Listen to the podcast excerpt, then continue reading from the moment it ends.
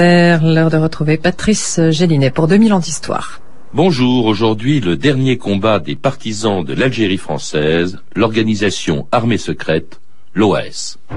Aujourd'hui, l'organisation armée secrète a interrompu les émissions de la radio politique pour vous faire entendre la voix de l'Algérie française. L'OAS vaincra.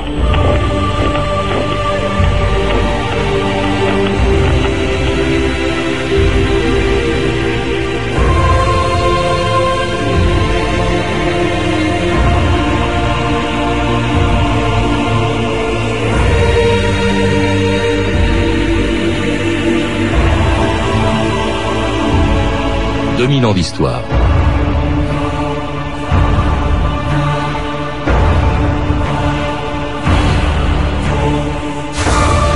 Le 5 août 1961, devant leur radio, des millions d'auditeurs ont entendu leur programme interrompu par la première émission pirate d'une organisation encore inconnue mais qui allait bientôt faire parler d'elle, l'OAS. Pendant un an, à la fin de la guerre d'Algérie, ces trois lettres ont terrorisé les Français qui apprenaient presque tous les jours que l'OAS avait fait exploser une bombe, exécuté des militants du FLN ou des responsables de la politique algérienne du général de Gaulle.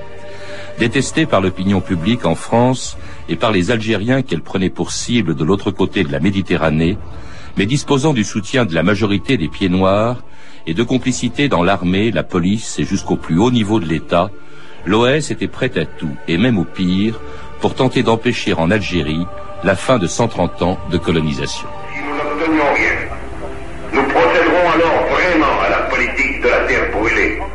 Nous incendierons tous les puits de pétrole et tous les puits de gaz. Nous minerons les barrages. Nous détruirons les usines électriques, les usines gazières. Nous indiquerons à chaque particulier d'avoir sous la main une vingtaine de litres d'essence pour brûler tous les meubles qu'ils ne pourront pas emporter. Une chose est donc certaine, nous ne laisserons rien ici si nous devons partir. L'OAS n'abandonnera pas la lutte. L'OAS vaincra, soyez-en certains. Vive l'Algérie française, vive le général Salan, vive la France.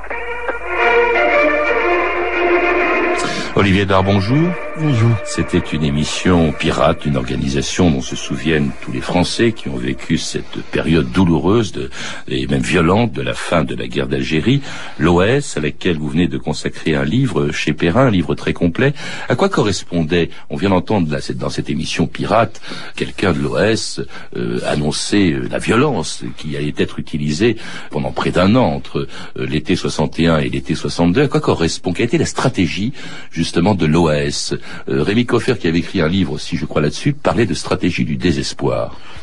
Oui, avec raison. Euh, simplement, je préciserai que le document que nous venons d'entendre se situe au fond à l'époque où l'OAS évoque la question de la terre brûlée, c'est-à-dire au moment des accords d'Évian, hein, donc au, printemps 1962. Bon, cela étant, euh, dès l'origine, euh, si vous voulez, l'OAS combine au fond une double action, une double logique à savoir que d'un côté, euh, elle entend pratiquer euh, d'une certaine façon les plastiquages plus ce que l'organisation appelle les opérations ponctuelles, c'est-à-dire l'exécution euh, d'un certain nombre d'adversaires, pour atteindre deux objectifs. D'abord un objectif d'intimidation, un objectif également euh, d'élimination, mais aussi, euh, et c'est l'espoir à la fois des civils et des militaires de l'organisation, permettre une déstabilisation euh, des autorités de la Ve République et également euh, du FLN. De la Cinquième République, c'est-à-dire du général de Gaulle, qui engagé, qui avait admis, qui s'était résigné à la fin de la guerre d'Algérie, c'est-à-dire à, l'indépendance en fait de l'Algérie. Euh, dans votre livre, Olivier Dard, vous bousculez pas mal d'idées reçues, et notamment celle-ci. Euh, souvent, quand on parle de l'OAS aujourd'hui, on dit c'est une organisation fasciste. Selon vous, c'était pas le cas? Ben, disons que effectivement, c'est une image qui colle à l'OAS et qui a été en particulier accréditée par un certain nombre d'acteurs qui lui étaient hostile. Je pense en particulier à Monseigneur Duval, qui qualifiait 20 ans après l'OS, voilà, l'archevêque d'Alger, qui qualifiait encore 20 ans après les militants de l'OS de nazis d'aujourd'hui. Bon, je crois que en réalité l'OS est une organisation beaucoup plus complexe qu'il y paraît, en particulier quant à ses orientations politiques, puisque pour ne s'en tenir qu'aux civils, on trouve dans l'OS des individus qui au fond ont des passés politiques tout à fait différents, avec à la fois un certain nombre de pieds noirs qui luttent tout simplement pour le maintien de la présence française en Algérie, et effectivement, parmi les éléments les plus politisés, un certain nombre d'hommes qui peuvent être rangés au fond parmi les néo-fascistes, c'est-à-dire ceux qui au fond seraient les héritiers du mouvement Jeune Nation, mais on trouve aussi bien des catholiques traditionnalistes euh, et euh, toute autre catégorie, si vous voulez, de, de représentation politique bon, d'un espace qui effectivement est celui des droites nationales pour les éléments Quant aux pieds noirs qui les soutiennent activement en Algérie, parce qu'ils ont tous peur évidemment d'en être chassés, euh, ils sont comme en France, en métropolitaine, ils sont aussi bien de gauche que de droite. Hein. C'est vrai qu'il y a un très actif soutien des pieds noirs. Alors cette organisation s'appelle l'organisation armée secrète, mais à l'origine, ce sont des civils euh, qui l'ont créée, Olivier Dard. Oui, ce sont les civils qui l'ont créé à Madrid, Pierre Lagaillarde, Jean-Jacques Fusini. Bon, simplement, euh, jusqu'au putsch d'Alger, euh, l'OAS est au fond une organisation en quelque sorte embryonnaire. Et c'est après le putsch, euh, en mai-juin 1961, que l'on assiste en Algérie à la véritable naissance, à la deuxième naissance de l'organisation, ce qui n'est pas sans poser d'ailleurs des difficultés, parce qu'il s'agit de savoir, au fond, où se battre pourquoi se battre et euh, dans quel lieu, ce qui fait que l'OS va se déployer à la fois en Algérie, en métropole et en Espagne. Putsch organisé, on le rappelle, en avril 61 par quatre généraux, dont deux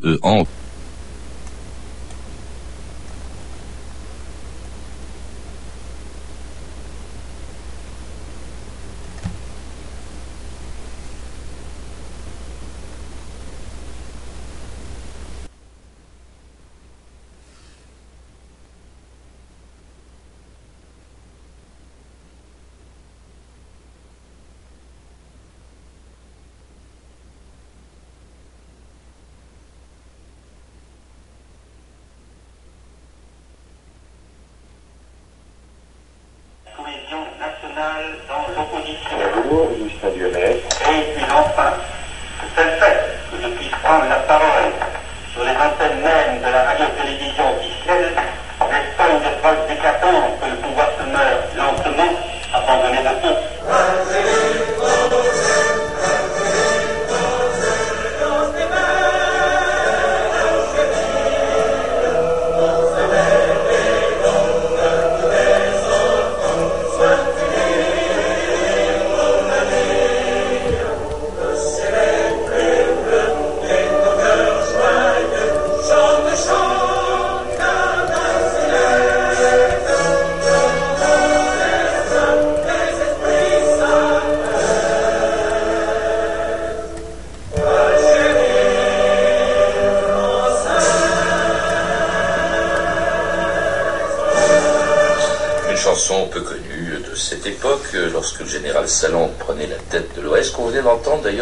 Euh, en ces interventions de l'OS sur la radio gaulliste, comme il disait. Absolument. Et pour l'organisation armée secrète, c'est quelque chose de tout à fait important parce que euh, on voit bien à travers les rapports de la délégation générale que euh, l'audience de ces émissions facilite euh, le développement de l'organisation. Mais au point d'ailleurs, on a entendu Salon le dire, le fait même que j'intervienne sur cette radio euh, prouve la, décomposition du pouvoir gaulliste. Là, il allait peut-être un peu vite en besogne. Alors Salon, c'était le chef de, l'OS avec le général Jouot, deux putschistes. Une OS dont vous rappelez qu'elle est quand même très compliquée, très hiérarchisée, mais également compartimentée en trois branches distinctes. D'abord, il y avait l'organisation, ce qu'on appelle l'organisation des masses, hein, du colonel Garde, c'est ça? Oui. Tout à fait. Alors en fait, pour comprendre l'organisation armée secrète, euh, bien sûr qu'il faut repartir de l'organisation elle-même et de sa structuration, c'est-à-dire l'organisation des masses, l'organisation... Ça, c'était l'encadrement de la population et, l'organisation de manifestations. Et, les finances, hein, dont s'occupe les gardes. Euh, il y avait aussi tout ce qui concernait l'organisation euh, renseignement-opération, c'était le domaine sur Alger euh, du docteur Pérez, et il y avait la troisième partie, le troisième volet, l'action politique, propagande, c'était l'affaire de Suzini, qui, justement, avec... Jean-Jacques Suzini voilà, et Gardier. Voilà, qui s'occupait de ces questions. Simplement, ça, je dirais que c'est l'organisation sur Alger, parce que la difficulté, euh, évidemment, pour comprendre l'OS, c'est de voir que l'organisation n'est pas forcément la même sur Oran, par exemple, ou sur la métropole. À chaque fois, chaque territoire de l'OAS a sa propre organisation. Alors pour ce qui concerne l'action la plus spectaculaire de l'OAS, c'est-à-dire effectivement le terrorisme, les bombes, les attentats, alors ça c'était, vous l'avez cité, euh, confié à, Jean-Claude Pérez, euh, qui était la tête de l'organisation du renseignement et de l'action, hein, je crois, euh, avec des commandos d'ailleurs qui semaient la terreur. Il y avait le fameux commando Delta de Roger de Gueldre, qui était un, un militaire, lui. Tout à fait, hein, qui était un, ancien légionnaire. Alors sur, euh, sur l'euro, je crois qu'il y a deux choses, deux choses à dire. La première, qui concerne Alger, euh, d'abord, c'est la qualité du renseignement récupéré par cet euro. C'est tout à fait impressionnant. Ça, c'était l'organisation de renseignement et de l'action. De voir qu'ils euh, ont pu, sur Alger, récupérer à peu près deux, jours, deux jours plus tard tout ce qui pouvait être expédié en métropole par des responsables. Deuxième élément effectivement très important, c'est l'efficacité euh, des commandos, efficacité des commandos dirigés par Roger de effectivement les célèbres commandos Delta, euh, qui pouvaient euh, mener à bien toute une série d'opérations ponctuelles. Et de ce point de vue, le célèbre slogan de l'OAS, l'OAS frappe où elle veut et quand elle veut, lorsqu'il s'agit de mener une opération ponctuelle sur Alger, l'OAS est en mesure de le faire si elle le décide. Et des opérations de terrorisme qu'elle menait, y compris en, métropole, où un attentat très célèbre a mobilisé l'opinion euh, contre l'OAS. C'était le 8 février 1962, Jacqueline Baudrier, le journal d'Inter. Quoi qu'en dise l'OAS, le plastique tue et tue aveuglement aussi bien que les attentats du FLN, des innocents, des vieillards et des enfants. Je vous rappelle en effet que les dix attentats au plastique d'hier à Paris ont fait une dizaine de blessés, dont cette petite fille de 4 ans qui avait le seul tort d'habiter dans la même maison que M. André Malraux. Daniel Bouget, vous êtes allé ce matin prendre de ses nouvelles à l'hôpital Cochin où elle est soignée. Comment va-t-elle? La petite Delphine a passé une nuit relativement calme et euh, la première opération tentée hier semble avoir réussi. Mais de toute façon, les médecins qui sont actuellement à son chevet ne peuvent et ne veulent se prononcer avant une huitaine de jours. Eh bien, en signe de protestation contre cette offensive du plastique, je vous rappelle qu'il devait y avoir aujourd'hui plusieurs manifestations organisées d'une part devant le domicile du professeur Vedel et d'autre part à la Bastille.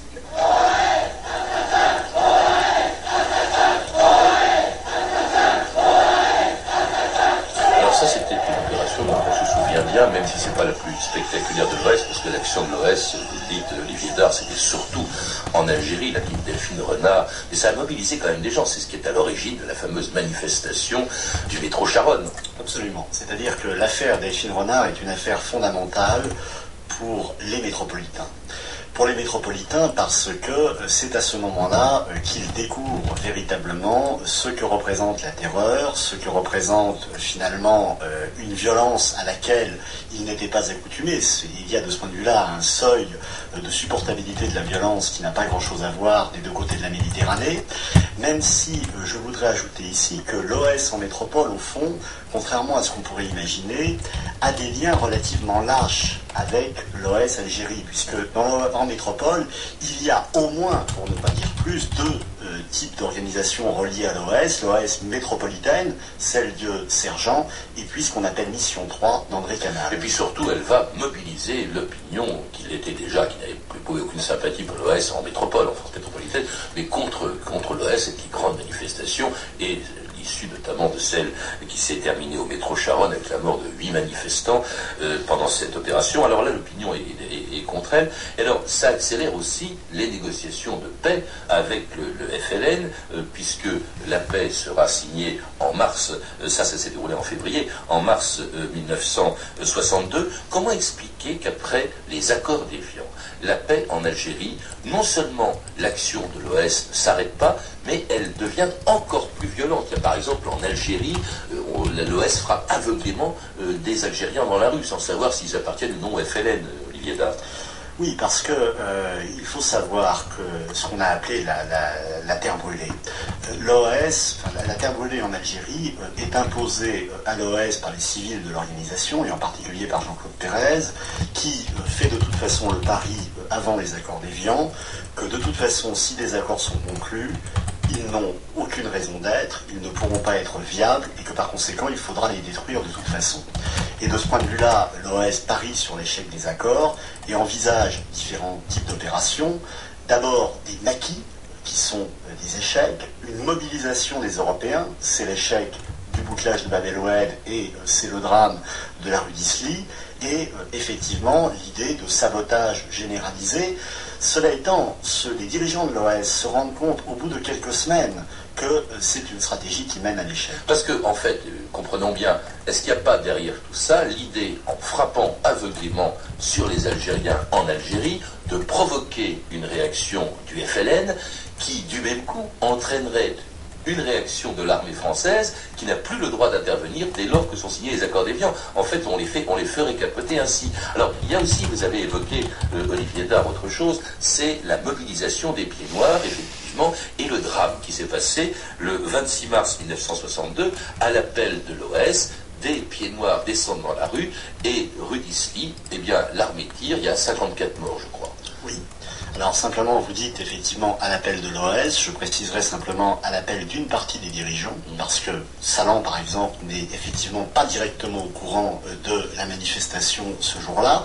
C'est une logique de rupture qui est engagée par un certain nombre de responsables qui ont choisi effectivement une politique euh, qui était celle du bouclage de Babel-Oued et une politique d'affrontement avec les forces de l'ordre. Cela étant, par rapport à la rue d'Isly, effectivement, l'OS a donné l'ordre de manifester, a appelé à la manifestation, mais il y a aussi, euh, du côté des forces de l'ordre, un certain nombre d'éléments à relever, notamment euh, la présence de forces qui n'étaient pas forcément adaptées à l'encadrement ou à la, comment dire, à la, au maintien de l'ordre pour cette manifestation. Bref, 54 pieds noirs, sont tués. Et d'ailleurs, le lendemain, euh, lorsqu'arrive à Alger le représentant du général de Gaulle, Christian Fouché, il s'adresse justement aux pieds noirs et stigmatise l'action de l'OS. C'était le 26 mars 1962.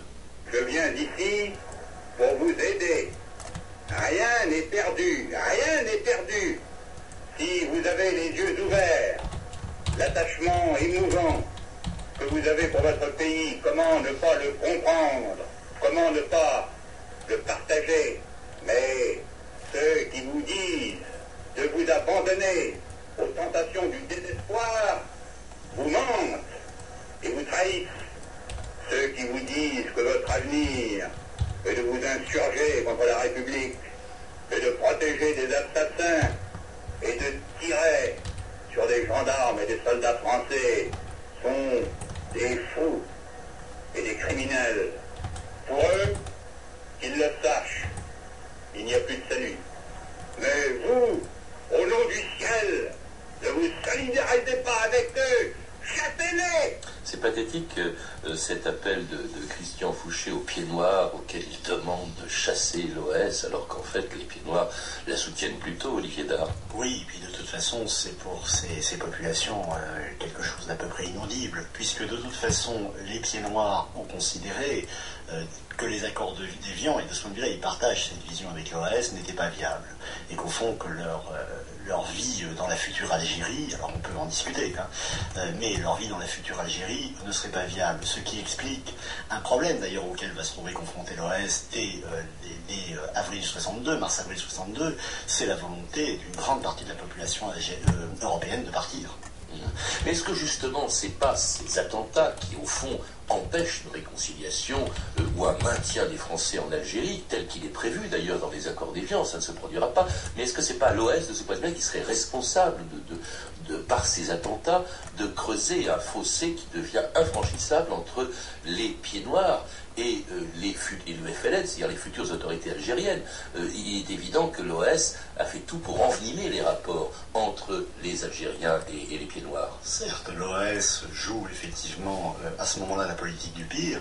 Cela étant, il ne faut quand même pas oublier qu'au même moment, le FLN de son côté poursuit d'abord sa politique et se lance également dans les enlèvements donc, et des enlèvements qui terrorisent euh, la population qui est. Donc, si vous voulez, on assiste euh, au printemps 1962 à une véritable escalade qui débouche sur une véritable panique des populations et euh, à cette atmosphère tout à fait surréaliste qui est celle du printemps 62 où les populations veulent partir par tous les moyens et où l'OS de toute façon elle-même n'arrive plus à les retenir Et, et l'OS qui, soudain, alors ça c'est extraordinaire quand on y songe, qui va finir par euh, mettre un terme à cette action euh, en signant un accord, non pas avec les autorités égoïstes, etc., mais directement avec le FLN. Ce sont les fameux accords Suzini et docteur Mostefai, hein, Suzini pour l'OS et le docteur Mostefai pour le FLN, Mostefai que l'on écoute le lendemain, 17 juin 1962.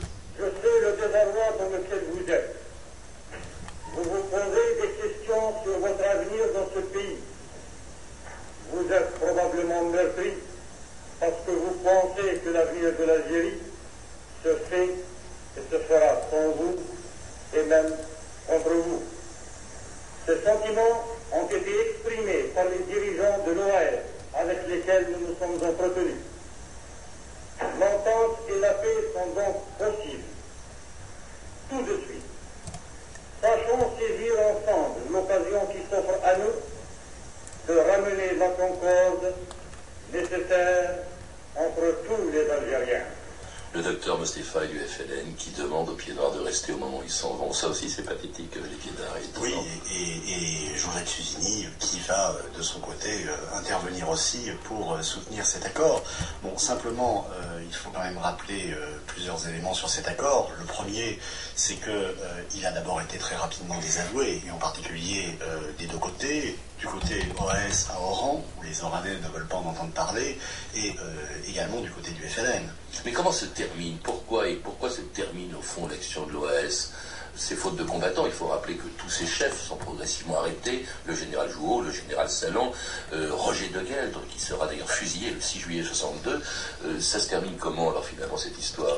Faute de combattants? Ça se termine à la fois euh, faute de combattants, oui, et aussi faute de perspective, parce que par rapport à la terre brûlée, à l'idée de terre brûlée, celui qui a tenté au maximum de valoriser cette idée était le colonel Godard, euh, mais progressivement il a été désavoué par les uns et par les autres. Et la fin de cette histoire, c'est l'embarquement des commandos qui quittent Alger ou qui quittent Oran et qui partent en Espagne. Et aussi le départ justement du responsable de, l'action militaire de la branche armée de l'OAS, le docteur Pérez, Jean-Claude Pérez, qui euh, beaucoup plus tard, en 1987, me disait ce qu'il pensait de son action à la tête de la branche armée de l'OAS, 25 ans après la fin de la guerre d'Algérie. J'ai tout assumé, parce que c'était mon rôle. Mais oui, je regrette. Je, regrette tout ce qui a été fait pour rien. Je regrette d'avoir été responsable de mort d'homme pour finalement. Pour finalement, vous, vous le dites un rêve, peut-être, j'en sais rien. Je ne sais pas. À ce moment-là, j'étais sincère. Je sais que j'étais absolument sincère. Je pensais que me battre vraiment pour mon pays. Et je, je regrette vraiment les morts que j'ai provoquées. Sincèrement. Si c'est à refaire, je ne le referai pas. Que je sais, parce que ça n'en vaut pas la peine. Jean-Claude Pérez en 87, c'est-à-dire 25 ans après avoir été à la tête de l'organisation la plus dangereuse de, l'OS, ça vous inspire quelque chose, Olivier Dard? Ces regrets de Pérez, c'est rare quand même. Euh, tous ne n'ont pas regretté. Non, mais en même temps, il y a euh, chez le docteur Pérez, et je l'ai vu moi à travers les archives euh, et sa correspondance pour le coup de l'époque, hein, beaucoup de franchise dans ce qu'il écrit et beaucoup de. Il a un style très direct, c'est peu dire, euh, dans sa prose avec les uns et les autres. Et Pérez, lui, décide de partir, refuse hein, les accords FLNOS, refuse une perspective en considérant que le combat est perdu. Bon, cela étant, euh, une fois parti en Espagne, le docteur Pérez a tenté, peu de temps, mais a tenté de poursuivre le combat. Olivier Dard, cette affaire, l'action de l'OS a duré à peine pendant un an environ, entre l'été 61 et, l'été 62, la fin de la guerre d'Algérie. Euh, aujourd'hui, qu'est-ce que ça représente? Parce que dans, la, mémoire des Français Alors, l'OS représente dans la mémoire des Français une figure tout à fait négative, hein, comme on le rappelait au niveau, euh, au début pardon, de l'émission. Bon, simplement, euh, ce qu'il est important de souligner, c'est tout de même les liens et toute la polémique qui a pu naître d'ailleurs des liens entre l'OS et le Front National.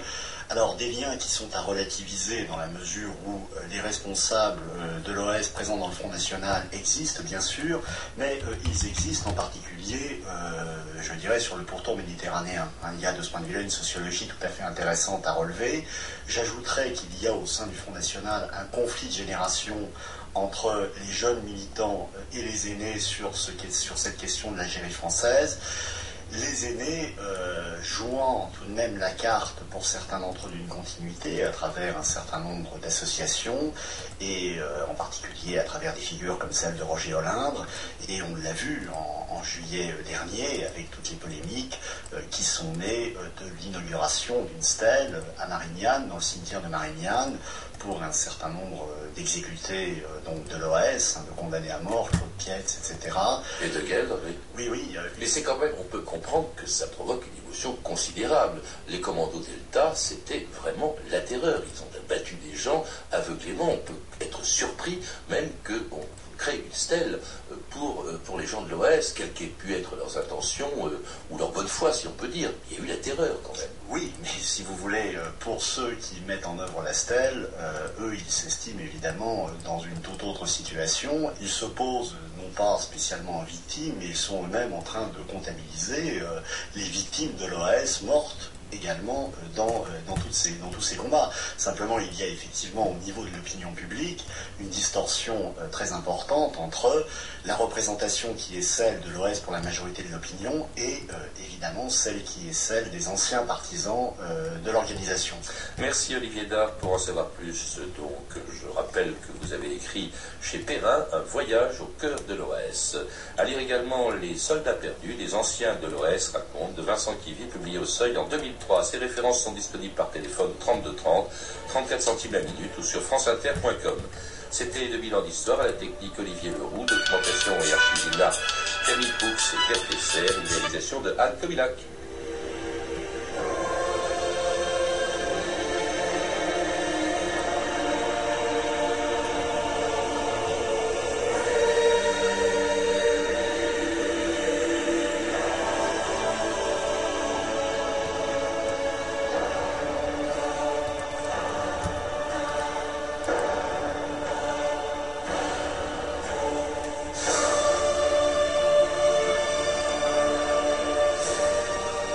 Semaine à tous et à lundi avec de nouveaux sujets. Lundi 21 novembre 1945, la naissance d'un magazine, Elle,